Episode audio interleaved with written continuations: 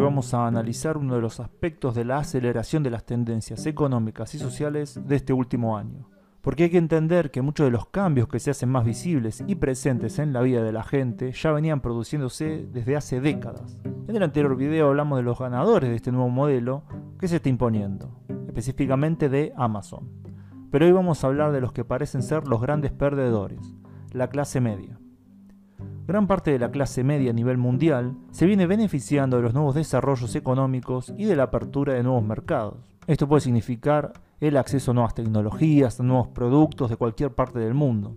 Pero no solo eso, sino que también las filas de esas clases se expandieron exponencialmente al incorporarse de lleno a la economía de mercado países gigantescos, tales como China e India. Hay que aclarar que India ya era una economía capitalista, pero que en los últimos años realizó reformas económicas que lo hicieron aún más abierto al mundo. Esto produjo que India creciera mucho económicamente y que las perspectivas de crecimiento sean aún mayores. Pero al día de hoy es China donde se pudo ver el crecimiento más espectacular y de más impacto. Hoy se estima que 400 millones de personas en China son de clase media.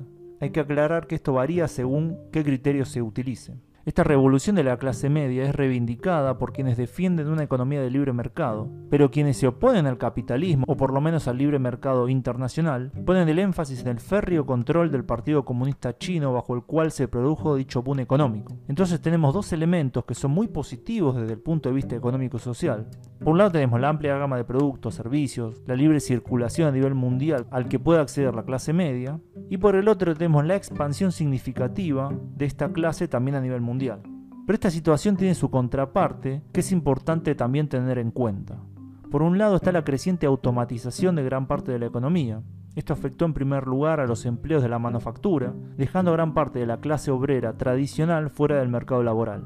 Pero esta tendencia, la automatización, está acelerándose en las economías más dinámicas, abarcando cada vez más sectores, incluidos algunos que tradicionalmente eran de clase media. Desde la medicina hasta la contabilidad, nuevos programas y robots amenazan con dejar sin empleo a amplios sectores de esa clase. La clase media está entrando en el mismo proceso de pauperización y decadencia al cual entró la clase trabajadora hace algunas décadas hay que entender que el impacto de estos cambios no son igualitarios, ya que hay sectores que van a salvarse, al igual que algunos sectores de las clases trabajadoras también se salvaron. Esto está marcado en una tendencia hacia trabajos temporales y semi-informales que no permiten el progreso económico. A esto se suma una creciente economía informal y de microemprendimientos por el cual muchos individuos intentan salir del estancamiento económico. Si volvemos a un nivel de las grandes tendencias, vemos que la intelectualidad y los técnicos del establishment económico ya prevén la profundización de estos cambios. En 2018, en el Strategic Investing Conference, Karin Harris de Bain Company presentó un trabajo llamado Labor 2030: The Collision of Demographic, Automatization and Inequality que sería algo así como Trabajo 2030, el choque de la demografía, la automatización y la desigualdad. En él se prevé que en un primer momento la creciente automatización y la mejora de la productividad va a traer cierto crecimiento en el empleo, pero luego de pasado un lapso de tiempo, el empleo iba a caer de manera importante, provocando un estancamiento económico por falta de demanda. El papel de la clase media en ese contexto es poco claro y es posible que se vea reducida a una minoría en todos los países, siendo un vestigio de otra era económica. Ese estudio es parte de muchos que señalan a un nuevo tipo de sociedad ultrapolarizada entre quienes necesitan ayuda estatal para sobrevivir y quienes todavía participen de alguna forma de mercado laboral. Y dentro de ese mercado laboral habría también un sector de altos ingresos y otros de muy bajos ingresos, que dependerían en gran parte de sus propios emprendimientos o de algún trabajo temporal. Tomando en cuenta todo lo que venimos diciendo, se hace clara la actitud de muchos gobiernos hacia la clase media y a la población en general. El nuevo estado de vigilancia que copia directamente las formas y métodos de regímenes tales como el chino sería una respuesta al nacimiento de masas desclasadas y de los millones de excluidos o subvencionados que se convertirían en la mayoría de la población en las próximas décadas, y que la clase alta y los estados ven como una amenaza a la estabilidad. El gran empuje de los métodos de control de natalidad también estaría en la misma línea. La ideología dominante también se viene acomodando a ese futuro. Esta ideología oficial varía de región en región y de país en país, siendo posible ordenarlas en dos grandes polos. Está el modelo chino, que mezcla el antinatalismo, el consumismo y el extremo patriotismo por un lado, Y está el modelo europeo, que mezcla el antinatalismo, el consumismo y un universalismo individualista. Obviamente estos son modelos que nos ayudan a entender, pero que no explican todas las variaciones posibles. En Estados Unidos venimos viendo el pasaje de un modelo de extremo patriotismo a otro de individualismo universal. Viendo la situación desde el punto de vista de las clases dominantes, es obvio que la clase media y la clase trabajadora tradicional no cumplen ya con ningún papel necesario más allá de cierto consumismo.